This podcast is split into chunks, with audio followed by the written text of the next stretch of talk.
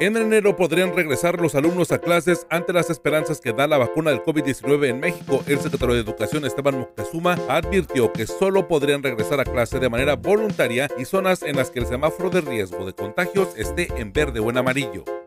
Este centro de aprendizaje comunitario permitirá la asesoría pedagógica, socioemocional, poder utilizar los equipos de la, escuela como tercera semana de diciembre empezará la campaña de vacunación contra el COVID-19 en México. El personal médico será el primero en recibir la solución en la Ciudad de México y en Coahuila. De febrero a abril se vacunará a mayores de 60 años y bimestralmente harán el escalamiento a los menores en vacunas esperando que hasta 2022 toda la población esté vacunada. Que la vacuna es únicamente una de las medidas de prevención no vacunándonos se acaba la pandemia, no vacunándonos se termina la posibilidad de una infección. 110.874 mexicanos han muerto por COVID-19, 800 perdieron la vida en el corte de las últimas 24 horas. Durante el martes se reportaron 11.006 nuevos contagios. El subsecretario Hugo López Gatel insistió que no es momento de abrazarnos ni de besarnos. Todavía no. Ya habrá tiempo de besarnos y abrazarnos y festejar pero no sería adecuado hacerlo de manera inmediata. El gobernador de Baja California, Jaime Bonilla, recibe medicamento intravenoso para tratar la inflamación de uno de sus pulmones que se encuentra hospitalizado de manera preventiva tras dar positivo a COVID-19. Es lo que dio a conocer el secretario Alonso Pérez Rico al semanario Z. No tiene oxígeno suplementario, ya no tiene oxígeno.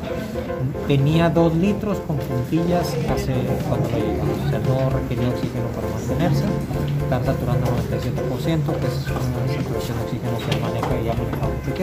La diputada de Morena Miriam Cano jugó con su perro y recibió un masaje durante una comparecencia remota en el Congreso del Estado. La diputada de Morena desestimó que estaba en horario laboral para romper con los protocolos que requiere su trabajo. La diputada Cano solo siguió el ejemplo de su compañera morenista Montserrat Caballero que bebió cerveza en una sesión meses anteriores.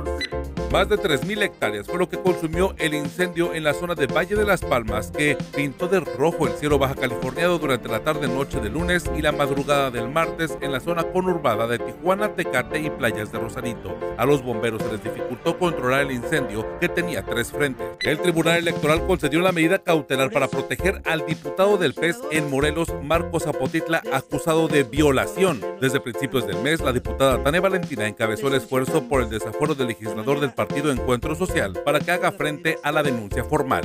El tenerlo usted sentado en una curul en este pleno nos ofende a nosotras y a cada una de las mujeres. Un chofer de la plataforma Didi fue asesinado a balazos en la colonia Jardines de la Mesa la tarde del martes en Tijuana. El presunto asesino se fracturó la pierna al tratar de fugarse cuando cayó de un cerco. Por si alguien preguntaba, soy Ernesto Eslava.